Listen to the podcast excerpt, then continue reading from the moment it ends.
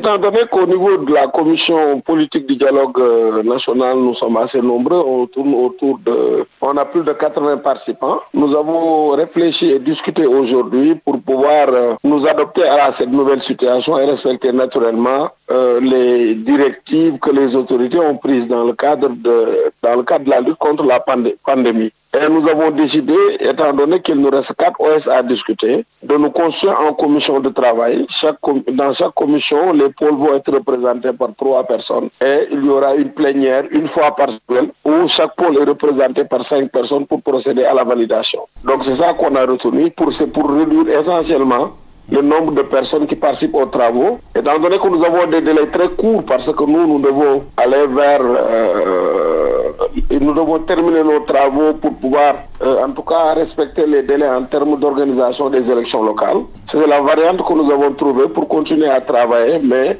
en protégeant évidemment ceux qui participent au dialogue politique.